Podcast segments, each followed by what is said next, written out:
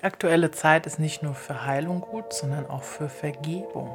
Vergebung ist der Schlüssel zu einem glücklichen, freien und erfüllten Leben. Solange wir mit jemandem oder etwas grollen und noch negative Gefühle für eine Person oder Situation hegen, bleiben wir immer damit verbunden und können nicht frei sein. Wir bleiben verhaftet in dieser negativen Energie und geben der Person oder Situation eine Macht über uns. Wollen wir das? Nein, wir wollen frei sein. Wir wollen selbst entscheiden können, wer einen Platz in unserem Leben, in unseren Gedanken und in unseren Herzen hat. Und dafür gibt es eine ganz tolle Technik, Ho'oponopono.